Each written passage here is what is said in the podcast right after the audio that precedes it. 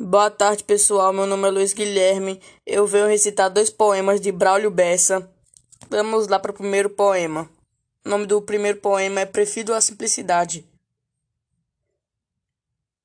Carne seca e macaxeira. Um cozido de capote. Água fria lá no pote. Melhor que da geladeira. No terreiro a poeira se espalha na imensidão de paz e de comunhão que não se vê na cidade Prefiro a simplicidade das coisas lá do sertão. Bodegas para se comprar e o nosso supermercado que ainda vende fiado, pois dá para se confiar. Um caderno para anotar. Não carece de cartão, pois às vezes falta pão, mas não falta honestidade. Prefiro a simplicidade das coisas lá do sertão. Esse foi o primeiro. Agora vamos para o segundo.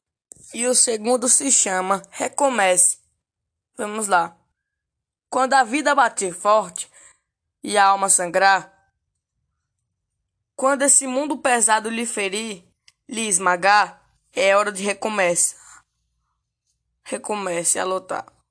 Quando tudo for escuro e nada iluminar, quando tudo for incerto e você se duvidar, é hora do recomeço recomece a acreditar. Quando a estrada for longa e o seu corpo fraquejar, quando não houver o caminho, nenhum lugar para chegar, é hora do recomeço. Recomece a caminhar. Bom, o primeiro poema fala sobre a simplicidade de algumas pessoas que não precisam de muito para ser feliz. E o segundo fala sobre.